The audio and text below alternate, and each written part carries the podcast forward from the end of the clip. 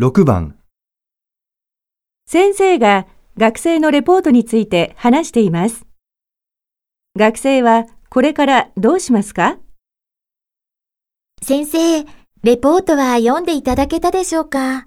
ああ、君のは再提出だな。ああ、私の文章、主観的で分かりにくいってよく言われるんです。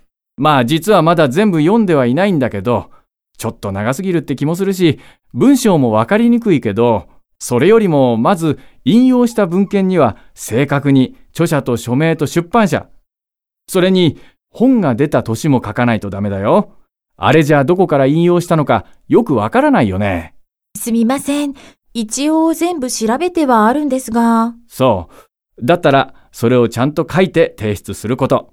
内容についてはそれからだな。わかりました。